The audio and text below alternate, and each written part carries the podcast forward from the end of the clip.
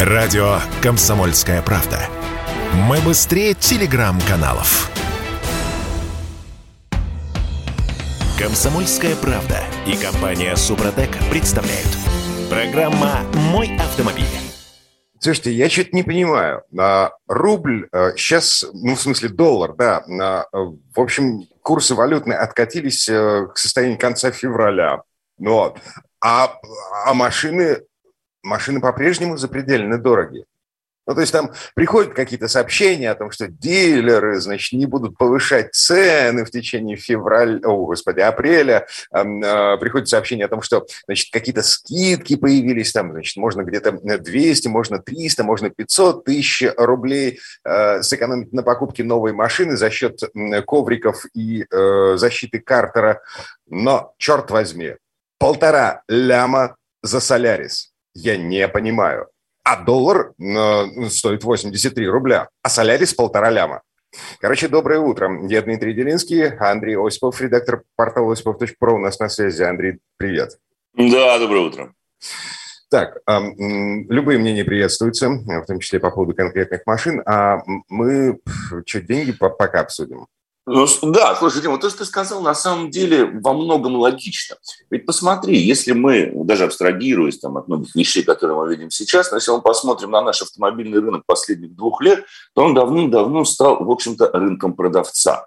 Продавец диктует условия уже несколько лет вследствие, прежде всего, нехватки автомобилей, нехватки комплектующих и тому подобное. Поэтому, когда ты говоришь, что вот доллар у нас обратно откатился на февральские значения, хотя, на мой взгляд, он еще не откатился до них до конца, а машины подорожали. Но ведь мы с тобой прекрасно понимаем, что вот за эти два месяца, за февраль-март, в реальном выражении машины не подорожали, там, я не знаю, на 60%, насколько, по идее, так сказать, откатилась валюта. Да, но был 60, стал 80, это подорожание приблизительно на 20%. Вот приблизительно так машины и подорожали. Не, погоди. А перед 24 февраля доллар стоил где-то 73-74. Сейчас стоит 84. 85. 84, ну, да. Ну, как бы, нам, значит, цифры... 12%, грубо говоря, 15%. Да, цифры. Новые машины в марте выросли в цене на 40%, в среднем 60%. Премиальные машины, некоторые премиум вырос в два раза. Ну... Да, но с чем это связано? Это ведь связано на самом деле в меньшей степени с некой такой экономической конъюнктурой. Это связано с тем, что производители сами в марте массово объявили об уходе с российского рынка. И по большому счету те автомобили, особенно премиум сегмента, которые сейчас находятся в салонах дилерских центров, были ввезены до этого. И поставок новых не будет. Но, естественно, продавец, который хочет срубить бабла сейчас и сразу, он незамедлительно э, будет выставлять на этот автомобиль ценник, по которому ему теоретически можно продать, и будет ему, собственно говоря, выгодно его продавать, потому что он понимает, и даже это мотивирует покупателя. Он говорит, слушай, родной, ну, он говорит, ну да, и здесь вот сейчас там, я не знаю, 3 миллиона я накрутил. Но ты же понимаешь, что ты на следующей неделе придешь, а этих машин в наличии не будет от слова совсем. Слушай, а как это... ты тогда, да, как ты тогда объясняешь э, поведение китайцев, которые э, поднимают, Хавал э, в полтора раза поднял цены, да. Значит, Черри вслед за Хавалом тоже в полтора раза подняли цены. Дим, если не ошибаюсь, мы как-то об этом говорили. Это вполне логично на фоне того, что конкуренция на рынке снижается. Я бы сказал, что она исчезает. Китайцы сейчас получают а, такое очень привилегированное на самом деле положение на рынке – потому что фактически им не с кем больше конкурировать. Даже наша дорогая «Лада» и та с огромным трудом пытается какие-то машины поставить в дилерские центры. А у китайцев все работает уже более или менее нормально. Они пандемию, по большому счету, ну, процентов на 80 прошли. У них уже в меньшей степени ощущаются трудности с полупроводниками, с какими-то элементами электроники и так далее. То есть там заводы работают на полную мощь. Естественно, Опять же, в условиях, когда мы наблюдаем снижение конкуренции, в условиях, когда, в общем-то, продавец диктует цены, ну почему, с чего мы взяли, что китайцы будут такими добрыми и ласковыми продавать себе что-то в убыток? А, Они да. будут рубить бабло здесь да. и сейчас. Слушай, погоди, захватить рынок Ну, как бы, а, помнишь, мы с тобой разговаривали по поводу того, как вели себя корейцы, когда все было относительно спокойно. Они м, размазывали э, повышение цен, вызванное да. падением э, валюты, нашей российской валюты в 2014-2015 годах. Они размазывали его ровным слоем в течение нескольких лет для того, чтобы захватить рынок, завоевать э, э, потребителя. Больше доли рынка, да. Да, китайцы... Но они работали, они ну. работали в рыночных условиях, Дим. Mm. Они, корейцы, конкурировали с другими корейцами, с европейцами, с японцами, китайцами. А с кем сейчас конкурируют китайские автобренды на нашем рынке? С УАЗом. Кто у нас? УАЗ, ВАЗ, Лада, да? Нет, ну, еще теоретически остались такие бренды, как Mitsubishi. Корейцы еще, в общем-то, не объявили официально о своем уходе, поэтому теоретически Hyundai Kia здесь существует. Я не слышал э, фразы об уходе Mazda окончательно, и завод вроде как в Владивостоке даже работает, что-то производит, но это, пожалуй, все. То есть китайских брендов сейчас становится больше, чем всех остальных. Это парадокс. Ну и естественным образом они будут э, увеличивать стоимость своих, э, своих автомобилей. Понимаешь, ведь стоимость машин будет расти всегда. Это мы должны понять. Никогда стоимость автомобиля, ну, крайне редко она снижается. А, это нормальный тренд, это нормальный тренд, который на самом деле продиктован экономическими реалиями и желаниями самого, самого производителя. Если новая модель будет стоить дешевле, чем предшественник, это означает крушение вторичного рынка. Это рыночный, это рыночный, это рыночный механизм. Да, да, но сейчас мы живем в таких условиях, что, ну, блин, э, э, э, ну, как бы, правда, я не понимаю, какого черта доллар стоит примерно так же, как стоил в феврале, а машины стоят. Но нет. А вот еще смешная штуковина. Значит, 98-й из Ставрополя нам пишет. А, как вам китайские шины на «Газель», которые в январе стоили 3 800, а сейчас 10 250 за шину? Ну, и вот а как? А потому что нет других. Потому что, потому что европейские шины, наверное, подорожали еще больше или вообще исчезли с рынка. Вот мы абсолютно правильно этим с тобой, и ты верно заметил, мы говорим о том, что рынок перерождается, но он перестает быть рынком. Вот сейчас мы сталкиваемся с тем, вот самое открытое прям подтверждение любой экономической теории, что залог успешного существования рынка – это конкуренция. Вот сейчас мы переходим в фазу, в которой конкуренции более не будет. Будет доминирующее положение бренда в каждом сегменте.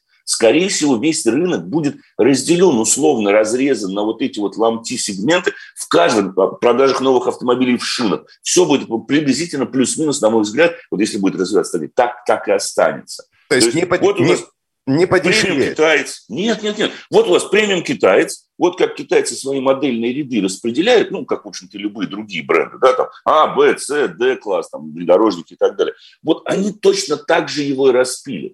Но только ценообразование будет базироваться на их собственном желании и их собственной оценке экономической выгоды оно не будет базироваться на, на, на базе конкуренции, на базе того, что, там, я не знаю, тот же самый Хавал, хотя это, наверное, не, ну, прозвучит не очень приятно для корейцев, будет там конкурировать э, с Hyundai или с каким-то другим э, японским или корейским брендом, потому что он больше не будет с ним конкурировать. Уже не будет.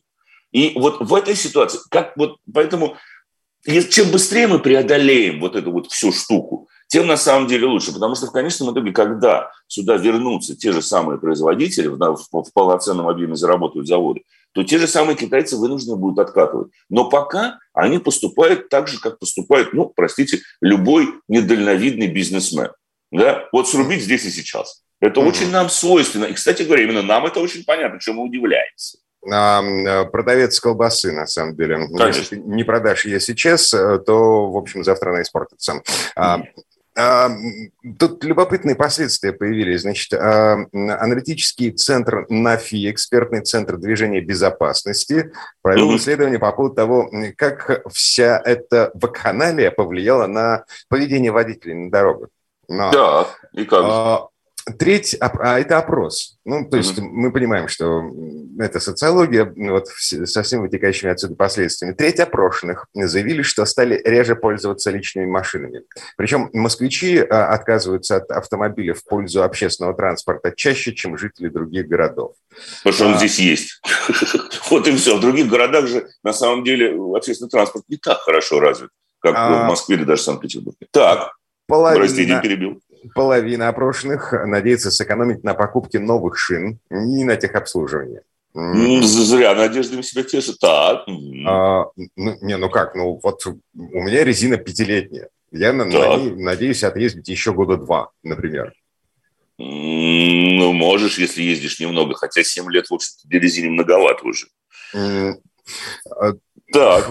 Две трети э, российских автомобилистов считают, что стали более внимательными на дороге из опасения попасть в ДТП. Ну вот это, кстати, может быть. Но я бы не сказал, что кардинально изменилась ситуация на дороге. Я бы сказал, что как раз-таки на дороге стали в последнее время ездить хуже. Потому что, да, наверное, чуть-чуть аккуратнее, меньше стремления попасть в ДТП, но наглость никуда не делась. И количество mm. людей, не включающих поворотники, на мой взгляд, увеличилось. Потому что, ну, это неизбежно на самом деле. Потому что человек же не может жить вдали, так сказать, от происходящего. Мы же не можем абстрагировать свой мозг от всего того, что мы видим или слышим, и так иначе до нас доносится. Поэтому вот эта некая нервозность, на мой взгляд, увеличилась э, среди водителей. И вот это моя личная оценка. Может быть, наши уважаемые слушатели со мной не согласятся, может, они как раз-таки сейчас скажут, что нет, на самом деле, вот сейчас как раз-таки ездят а, гораздо лучше, чем и ситуация изменилась. Напишите нам. 8 Скажите, 967 200 ровно 9702. Это номер, в котором мы принимаем сообщения в WhatsApp, Viber и Telegram. Я Дмитрий Делинский, Андрей Осипов, редактор портала осипов.про. Вернемся. Комсомольская правда и компания Супротек представляют. Программа «Мой автомобиль». Слушайте, к вопросу о ценах на машины. Помните, э, была в канале э, с допами, дилерскими допами, из-за которых машины продавались там на 300, 400, 500 тысяч дороже, чем э, расчетные, господи, РРЦ. А, прецедент. Две дилерские, Две дилерские компании, которые занимаются дистрибьюцией автомобилей Nissan, могут быть оштрафованы за то, что вводили в заблуждение клиентов и отказывались продавать им машины без дополнительных опций. Но клево же. Только, по-моему, ты страну забыл, Дима, уточнить, в какой это случилось. А, да, черт, черт, черт, черт. Угу. Это в США. Вот это, ты понимаешь, это вот ключевое отличие. И на самом деле большая разница, потому что в Америке очень э, серьезно работает и э, вот то, что называется ну, антимонопольный комитет, еще торгово, торгово-промышленная палата. Ну, в общем, штука, которая борется за, я не помню, как она точно называется, эта ассоциация, она борется за права потребителей, скажем так. Она исходит от одного очень простого и абсолютно железного американского императива, что если у меня есть деньги в руке, и вот этот товар лежит на полке, то никто не может мне помешать его купить. Неважно, под каким предлогом. А вот то, что делали дилеры, это, мне кажется, кстати говоря, не очень умные дилеры. Потому что ведь когда, вот мы только первый раз с тобой обсуждали, помнишь, мы говорили о том, что даже фотографии были в интернете, что вот стоит машина, рекомендованная розничная цена, а потом внизу они писали такую фразу или dealer's fee, или dealer's interest, то есть интерес дилера, да, или маржа дилера. И тогда там ставили там, 10 тысяч долларов, 20 тысяч долларов они ставили сумму. Но вот это по законодательству Америки на самом деле не преследуется, потому что дилер впрямую говорит, что я хочу на этом заработать. Однако в какой-то момент точка вот невозврата и кипения у публики была пройдена. Потому что люди начали массово писать в, э, во все американские вот эти структуры, говорят, ребят, ну что такое, что за дилерский интерес, который составляет 30% от стоимости автомобиля? Потому что мы с тобой должны понимать, что 10 тысяч долларов для Америки в цене автомобиля, где, ну, простите, хороший BMW X5 стоит 60 тысяч долларов, да, это много. Это почти шестая часть э, цены. И они, вот, вот, вот закономерная реакция. Но причем вот с этими вахлемуриками, я бы так это выразился, эти же ребята решили, я не знаю, может быть, там русские мигранты были владельцами, они решили так, как у нас, они решили коврики продавать по завышенной цене. А вот это уже по американским меркам абсолютно беспредел, потому что если эти коврики можно купить за 5 долларов, то какого черта их продают за 500 с условием, что только так мне продадут машину? Это впрямую нарушение законодательства. Угу. Конечно, мне бы очень хотелось, чтобы у нас было так же, вот ей-богу. Потому что, ну, мне кажется, нормативная база законодательная на это, для этого есть. Я не знаю, я не юрист. Я не знаю а... таких тонкостей потребительского законодательства, да? А, ну... Слушай, в, в прошлом году на волне вот, вот всего этого, всей этой истории с э, дилерскими допами была а, история, когда АвтоВАЗ собирался официально включить какие-то там, а, значит, коврики и, и защиту радиатора в угу. список дополнительного оборудования, рекомендованного для дилерских центров. И смотри, в отличие от дилерских центров, которым, ну, в общем, все сошло с рук. Им все это спустили. Значит, АвтоВАЗ ударили по рукам. Типа нельзя, нельзя, нельзя, нельзя, нельзя. Что странно, Дим, извини, что странно, поскольку они выставляли четкую цену на эти опции. Угу, да. Они как раз-таки ведь этим шагом хотели уйти от этого беспредела самих дилерских центров. Когда была бы фиксирована цена на аптечку, на коврике, да, вот это такой минимальный размер опции. И вот странно, кстати говоря, что АвтоВАЗ тогда в, вот в этих условиях все-таки оштрафовали и дали им по рукам. Так, сообщение э, из Германии пишет нам, у нас многие заметно стали ездить э, тише, в смысле медленнее, судя по всему, в целях экономии бензина, потому что э, литр стоит 2 евро. Это из Германии. Да, это дорого а, там сейчас действительно. Э, из Саратова пишет. Дорога – это русская рулетка. Поворотниками вообще многие перестали пользоваться. А на ходу лицо да. вылазит из телефона. Вот. Да. Э, и, да, еще одно сообщение. Свидетель того, как чувак едет и смотрит фильм на ходу. Есть видео. Да, я такое видел неоднократно. Я это вижу периодически, постоянно в Москве. И поэтому, вот, когда ты озвучивал результаты этого вопроса, на мой взгляд, я почему с ним не соглашусь? Потому что вот я поддержу мнение нашего слушателя 04 из Саратовской области, что поворотниками действительно очень многие перестали пользоваться. Это просто беда какая-то.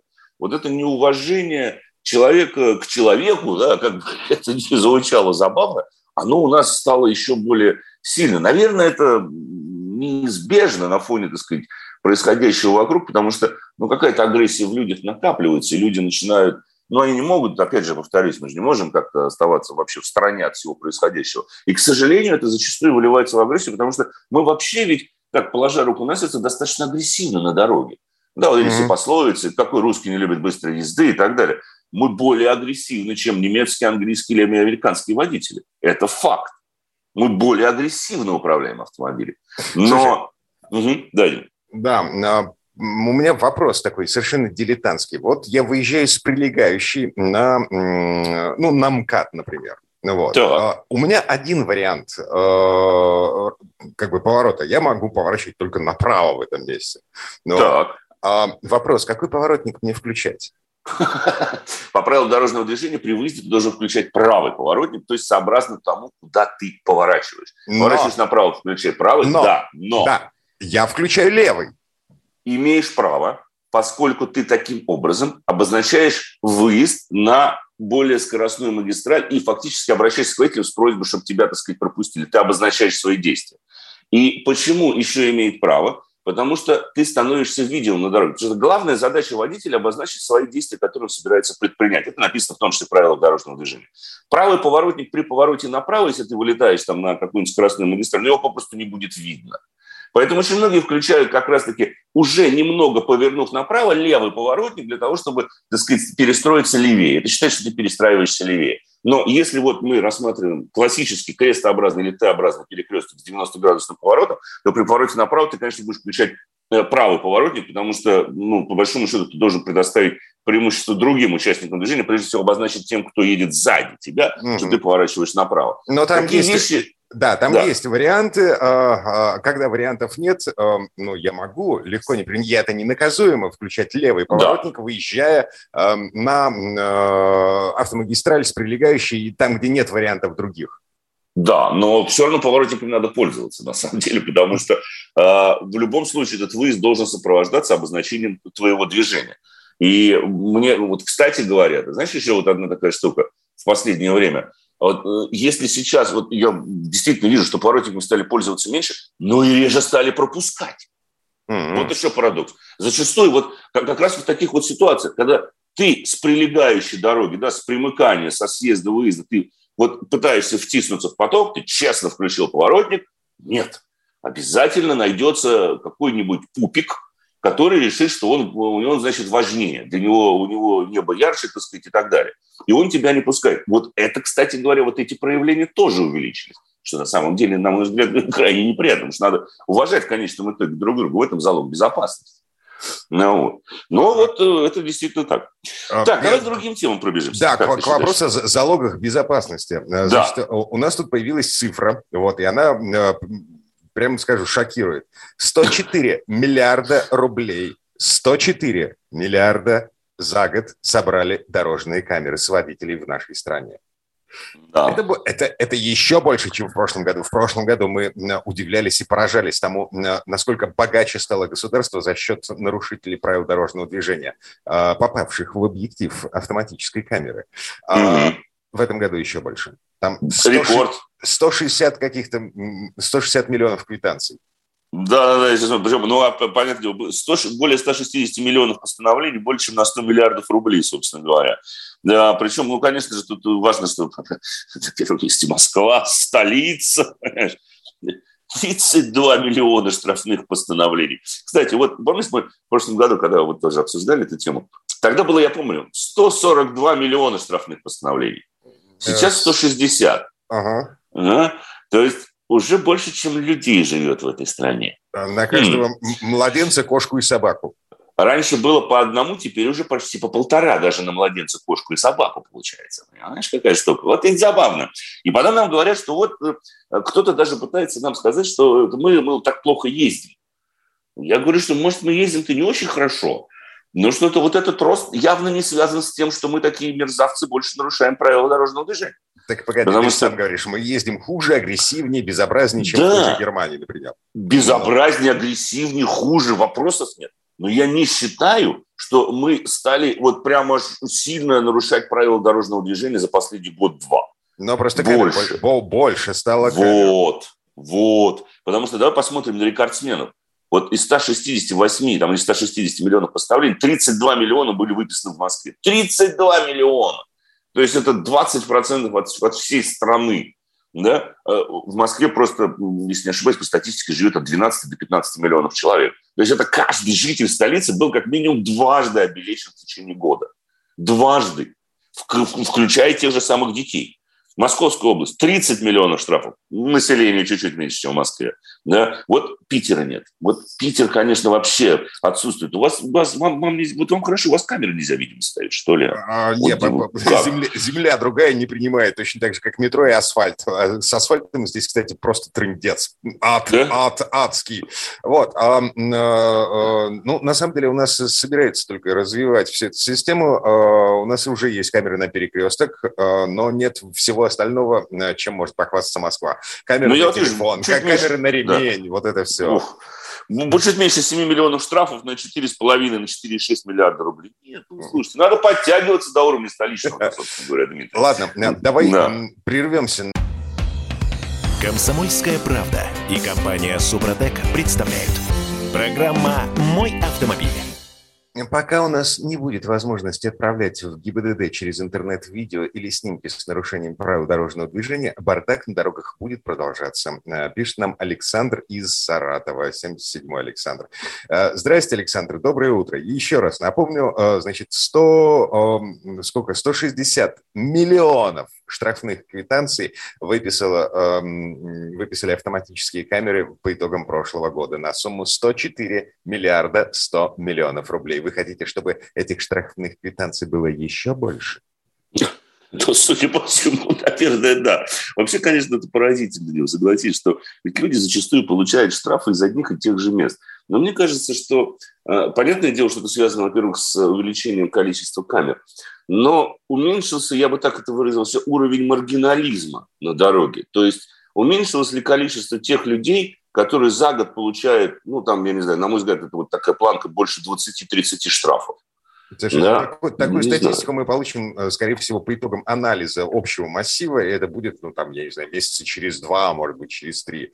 А, хотя да. на, на месте госавтоинспекции, вот для того, чтобы продемонстрировать эффективность тех мер, которые они принимают, для того, чтобы а, повысить безопасность на дорогах, публиковал бы не суммы, не количество штрафных квитанций, а количество вот таких вот дебилов на дороге. Конечно, конечно. Вот это было бы правильно. Как раз-таки говорить о злостных нарушителях, потому что ведь получается, мы сейчас такую среднюю температуру по больнице. Да, мы говорим 160, больше, чем людей живет в стране. Да, все, все, все нарушают. То есть, все ну, нарушают. Да, Но да, кто-то ведь из этих цифр можно сделать такой вид, что э, нет ни одного необелеченного в этой стране. Конечно, конечно. А ведь на самом деле это не так. Что есть люди, которые, ну, либо живут в том регионе, где камер мало, да, ну, возьми тот же самый там, Чукотку, к примеру, да, по той же самой статистике. Там нет вообще камер на дорогах. Я вообще не понимаю, какие там штрафные постановления. Это, видимо, гаишники, что ли, со смартфонами сидят где-то там в Чукотке, э, точнее, в Чукотке, в автомобилях. Я уж не знаю, как они там выписывают. Но тем не менее. Понимаешь? А вот злостные нарушители ведь как были, так и остались, что самое неприятное. Но нам говорят, что мы постоянно нарушаем, и поэтому мы должны ставить больше и больше камер. Вот и какой парадокс-то на самом деле э, наблюдается. Очень странный, но вполне логичный в том плане, что эти камеры, ну, просто, ну, скажем честно, они зарабатывают деньги прежде всего. Они себя окупают. А безопасность – это вторично. Она, к сожалению, стала таким побочным, но приятным фактором, э, эффектом, который мы получили от массового внедрения камер, собственно mm. говоря. А, насчет массовости внедрения камер. Тут многие задумались над тем, а из чего их делают. Угу. Комплектующие же, эм, ну, как бы заграничные импортные импортозамещение у нас не работает в области радиоэлектроники. А, О, да, так асоци... хорошо, Дим. Значит, скоро их не будет. Они все сломаются. Все сломаются, ремонтировать мы их не сможем. Слушай, смотри. А, что, ты теперь будешь меньше пить? Нет, ты будешь меньше кушать. Вот, вот, вот, вот, да, как у классика, собственно говоря. Значит, в ассоциации ОКО, это ассоциация производителей... Э, Сарумана, так. Не исключает, что развертывание новых систем замедлится в связи со сложной экономической ситуацией. Сами камеры подорожают из-за изменения логистических цепочек в части импортных комплектующих, к которым относятся микропроцессоры и модули памяти. Но, Андрей, так. У большинства производителей и операторов есть запасы комплектующих как минимум на год. Фу! Ужасно! Ужасно! И сотовые телефоны у всех есть. Я вот смотрю, собственно говоря, что вот взрослых нарушителей, о нарушениях ПДД, вот там пишет Александр, может избавить обычный сотовый сон, российская программа, куда можно отправить. Слушайте, ну, во-первых, давайте не будем поднимать эту тему стукачества, да, это раз. Во-вторых, не надо подменять понятие. Да, мы с вами не сотрудники полиции. У нас нет права налагать какие-либо взыскания, тем более арестовывать кого-то другого человека и так далее и тому подобное. Это не надо делать, да. Надо добиваться того, чтобы полиция работала нормально, потому что они должны этим заниматься. Правоохранительные органы, то есть правоохранительные органы. А вот это вот Логика такая, а что бы не помочь полиции? Ну вот, например, а, а, Михаил Боярский, который бросает э, свой «Мерседес» э, посреди Невского проспекта. Ну, не посреди, утрирую, конечно, но в таких ну, местах, где парковаться, ну, в принципе, нельзя. Вот. Если бы была у нас в Петербурге система типа активного гражданина, которая есть в Москве, а, это Боярский не бросал бы свою машину как попало. Потому ну, странно. Дип, раз, ну, два, три его оштрафовали бы. А так мы фотографируем, так. мы ходим, тыкаем пальцем, мы пишем письма в госавтоинспекцию с вопросом, типа, а фиг ли? А так. госавтоинспекция нам отвечает, «Э, слушайте, э, ну, для того, чтобы оштрафовать, нужно, чтобы кто-то из свидетелей пришел в группу разбора и написал заявление. Ручками. Ну, вот это глупость. Дим, mm-hmm. но ведь это говорит о недостатке нашего законодательства. И это прежде всего еще раз подчеркивает то, что, что сотрудники госавтоинспекции, полиция не работают должным образом. В любой другой стране, на, если не ошибаюсь, на Невском, в центре, вот смотри, вы все знаете, что вот эта машина Боярского, и он отличается маргинальным поведением. Вы все знаете, что он туда ставит свой автомобиль. А что мешает сотруднику полиции, допустим, что мешает гражданину не сюда, допустим, кто сказать, слушайте, ну этот Боярский опять перекрыл выезд за двора, он опять стоит на пешеходном переходе. Что мешает в этот момент среагировать? Ведь он приезжает же в одно и то же место. И, скорее всего, на одном и том же автомобиле. А на Невском камеры есть, насколько мне известно. Даже в переулках. Вот увидели, приехал, эвакуировали. Все. Два раза нужно. Я думаю, одного раза будет достаточно, и все, проблема будет решена. Вопрос Абсолютно из Москвы. Угу. На, на дачу езжу по Дмитровке, во многих местах знаки ограничений скорости убрали, а камеры остались. Какой скоростью ехать, не ясно. А это специально вам сделали, собственно говоря. Поздравляю вас. Ну, руководствуйтесь абсолютно э, теми правилами, которые у нас прописаны. За пределами населенных пунктов вы имеете право со скоростью 90 км в час. Населенные пункты, таблички о населенных пунктах остались. Я надеюсь, что разницу белых от синих вы сможете проследить. А, соответственно, вот либо 60, либо 90. Других ограничений там, э, собственно говоря, быть не может. До 110, там скорость до 130, конечно же, не увеличилась. Там может быть только меньше 90, на самом деле. Да. Вот это да. А, из Саратова, да, пишет, что появятся граждане, которые предложат заплатить 50% и не сдавать фото в госавтоинспекцию. Слушайте, я могу сказать, Дим, подобное, подобное проявление есть в Москве, вот с этой вот штукой «активный гражданин». Правда, они немножко другие, в другие формы приобретают, как правило, такие а, рукотворные, да, а, руколицетворные. Но бывают такие случаи, что да, там, ну, там, давай я тебе там, дам час там, 500 рублей, на самом деле, но ты вот удалишь вот то, что ты снял с приложения, собственно говоря, если кто-то с кем-то вот так вот сталкивается. Есть такие вещи, они уже есть. И вот опять же, это, это тот же самый вопрос, кто призывает фотографировать при, при сотовом телефоне. Ну зачем еще больше уровень агрессии увеличивать? Ну, ей-богу, мы так друг друга ненавидим. Каждый себя считает пупом земли. Так давайте еще теперь будем каждый пуп на другого. Хотя все равно многопупочный мир получается при всех раскладах. А, да. Прямо сейчас у нас что, 4 минуты на то, чтобы обсудить э, французика. На... Маленького. Но такого немножко внедорожного. Ну да, он внедорожный условно. 2008, собственно говоря, он поступил к нам на вот э, эксплуатационный, я бы так сказал, длительный тест-драйв, ну относительно, да. Причем это самая мощная новая версия. Три цилиндра, 150 лошадиных сил при. Сколько? С трех цилиндров. А, Peugeot 2008. Э, французы да, большие, большие затейники. Да, 1,2 объем, три цилиндра, то есть 1,2 на 3, это по 400 у нас кубиков в каждом горшке, и 150 лошадиных сил с этого 1,2 бедного снято, 240 ньютон-метров крутящего момента. Скажу больше, коробка передач автоматическая, восьмиступенчатая. Угу. Да. А с ней спросить, сколько эта штука должна жрать бензина? Я тебе скажу, в городском цикле она потребляет около, согласно данным производителям, 7,7 литра. Реально? Погоди, Реально это, это, это, это же дико много. Ну, для, для трех горшков-то. Ну. ну, для трех горшков, да, это, собственно говоря, многовато. Но для машины массы в 1300 килограммов, потому что, несмотря на свои компактные габаритные размеры, я бы не назвал его очень легким. 2008 весит 1300. Да, это достаточно много, в общем-то. Поэтому, в общем, нормально. Но турбина-то там, знаешь, Дим, там ведь турбина размером больше, чем цилиндр. Да, мы с тобой должны понять. Ну, как иначе еще с 1,2 снять 150 лошадиных сил? Поставить турбину размером с ведро, которая будет выдавать там, я не знаю, не обычный там килограмм, а будет сразу 2 килограмма выдувать туда, чтобы, понимаешь, ехать вот на моменте. Вот на нем действительно как на моменте едешь на этом автомобиле, что очень забавно. И на самом деле ставит такие очень забавные вопросы. Если на скользком покрытии нет никаких проблем с динамикой, то вот, значит, на, на сухом покрытии, то вот на скользких покрытиях а, вот эта большая турбина аукается тем, что максимально крутящий момент доступен сразу же практически с холостых, с 1750 оборотов. И вот когда все эти 240 ньютон-метров начинают выплескиваться на дорогу единомоментно, единовременно, то мы получаем небольшую пробуксовку. И вот тут в 2008 конечно, мне бы хотелось, чтобы система стабилизации была в меньшей степени чуткой и в большей степени работала та же самая а, система имитации блокировки дифференциала переднего. Потому что полного привода нет, это переднеприводный автомобиль, и, в общем, полный привод там не предусмотрен. И вот с этим возникают небольшие проблемки. Но, с другой стороны, я должен заметить, что, конечно, это прежде всего красивый автомобиль, который привлекает внимание на дороге. И, кстати, Peugeot как и, собственно говоря, весь концерт Stellantis, да, это еще Opel, Citroёn, пока, насколько мне известно, о уходе с российского рынка не заявила. И это хорошо.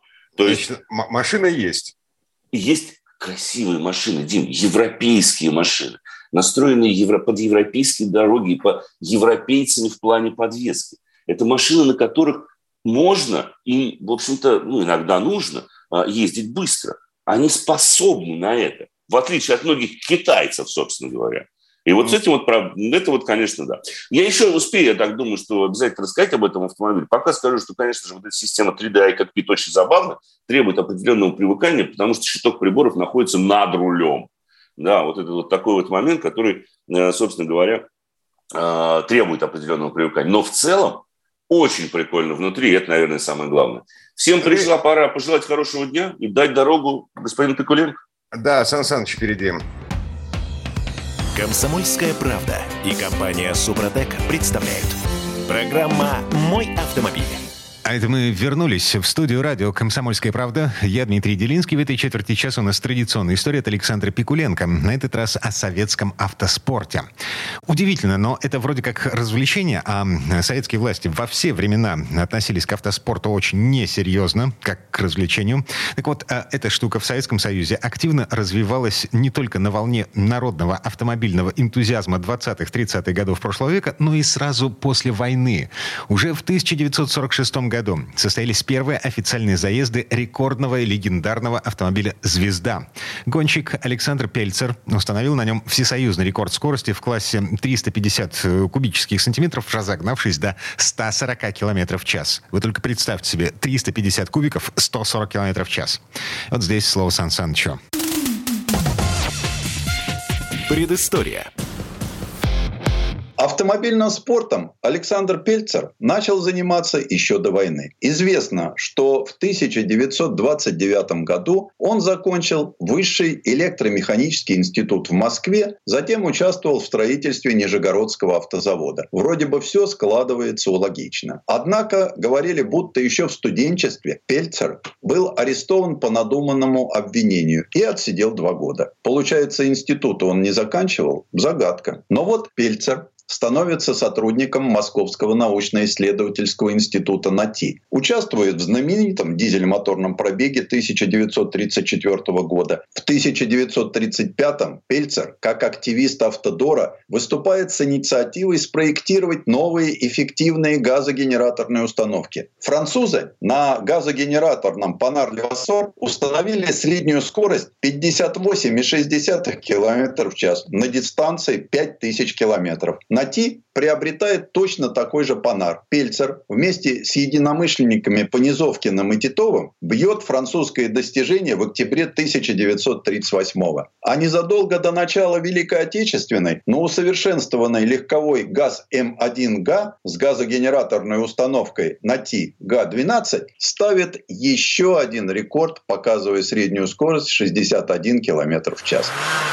В довоенной биографии Пельцера есть и такой факт. В 1936 году он вместе с Долматовским и Петровым строит экспериментальный малолитражный автомобиль ПДП. Пельцер кто он? Откуда? То, что фамилия и отчество у него такие же, как у народной актрисы СССР Татьяны Ивановны Пельца, отнюдь не случайность. Автомобильный конструктор и рекордсмен был на два года моложе своей сестры. Семья была творческая. Их отец Иван Романович Пельцер – первый заслуженный артист РСФСР, блистательный комедийный актер. Предок Пельцеров в 1821 году пришел в Россию пешком из Рейнской области с сотней талеров в кармане. Обрусевшие немцы Пельцеры – успешные купцы и суконные фабриканты. Фабрика в Нарве поставляет сукно на офицерские мундиры. Имеются фабрики в Балашихе и в районе нынешнего города Щелково. Словом, если бы не актерская стезя, судьба интересующей нас родовой ветви с приходом большевиков могла сложиться иначе.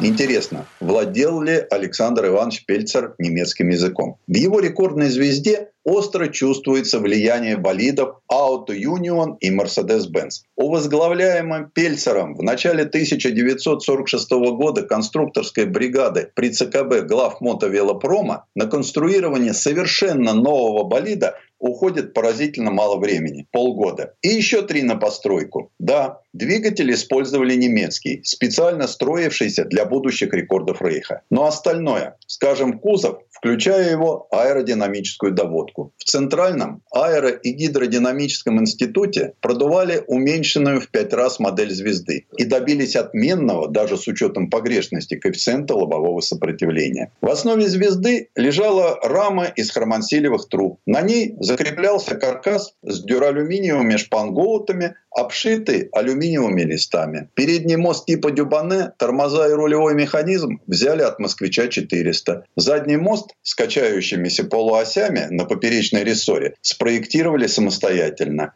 Для рекордного автомобиль получился тяжеловатым – 609 килограмм. Отечественная промышленность не выпускала шин, способных выдерживать высокие скорости. На ленинградском заводе «Красный треугольник» заказали особые мотоциклетные шины из натурального каучука. Изготовили их в серийных пресс-формах, после чего, смонтировав каждую покрышку на колесе, проточили протектор, чтобы получить тонкую и легкую беговую дорожку.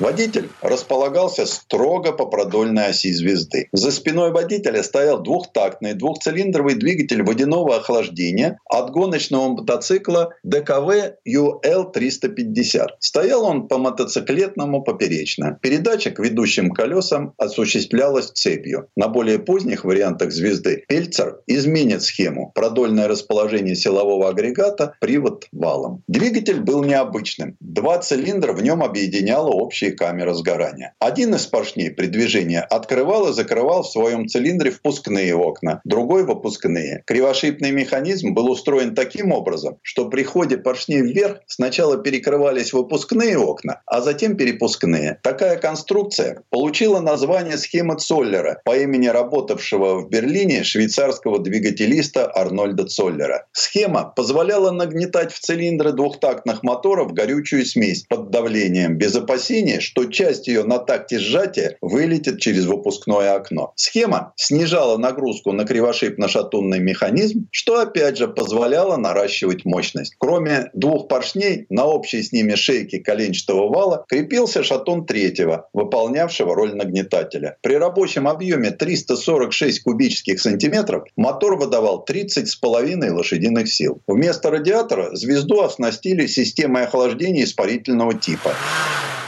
На испытание 5 ноября 1946 года на 42-м километре Минского шоссе звезду вывел сам Александр Иванович. По итогам заездов в двух направлениях ему удалось показать на дистанции 1 километр со стартом схода среднюю скорость в 140 километров в час. Это было не только ниже международного рекорда итальянца Чекини 146 километров в час, но даже скромнее результатов довоенных рекордных ГАЗ ГЛ-1 и ЗИС-101А «Спорт». Хуже того, Пельцер во время заезда сильно простыл. Болезнь дала осложнения. У Александра Ивановича отнялись ноги. Однако инженер продолжал настойчиво совершенствовать свое детище. В результате гонщики Анатолий Понизовский, Юрий Кароль, Александр Подкутов, Алексей Амбросенков установили на сконструированных Пельцером звездах 30 всесоюзных рекордов скорости в классах 250, 350 и 500 кубических сантиметров. 16 из них превышали решали международные. Так, летом 1949 года автомобиль «Звезда-3» развил скорость 173 км в час. Это превышало мировой рекорд, установленный итальянским гонщиком Луране в классе 350 кубиков. А в 1951 году конструкторское бюро Пельцера перевели в головной НИИ автомобильной промышленности. Там рекордную машину здорово модернизировали. Изменили конструкцию передней подвески, поставили новую систему зажигания, а главное, усилили многие детали двигателя. После этого звезда 3М, или как ее еще называли, НАМИ 041, установила еще один потрясающий рекорд. А потом Александр Иванович построил еще два мотора – 250 и 500 кубиков. И снова были рекорды. А еще очень жаль, что ни сам рекордный автомобиль «Звезда», ни его уникальные моторы не сохранились до наших дней. Предыстория. Сан Саныч, спасибо. Это был Александр Пикуленко, летописец мировой автомобильной индустрии. И у нас на этом все на сегодня. Дмитрий Делинский, радио «Комсомольская правда». Берегите себя. Программа «Мой автомобиль».